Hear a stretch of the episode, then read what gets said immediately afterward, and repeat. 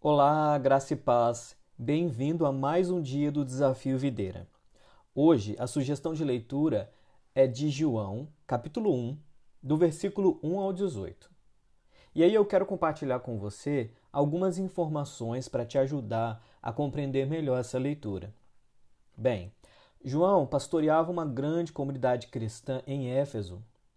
No final do primeiro século, algumas heresias começaram a surgir nas igrejas e tentaram perverter a mensagem do Evangelho. Uma das heresias que surgiu foi o gnosticismo, que não aceitava que Deus teria se tornado carne, pois essa heresia acreditava que o corpo era mau, e por isso acreditavam que Jesus não tinha encarnado.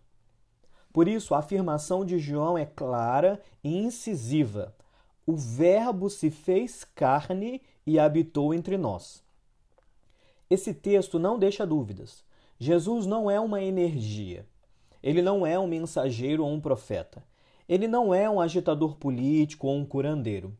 Jesus é Deus. Antes da criação do mundo, Jesus é Deus. Jesus é o Deus que se fez carne, viveu entre nós, deu a sua vida para salvar a humanidade e venceu a morte.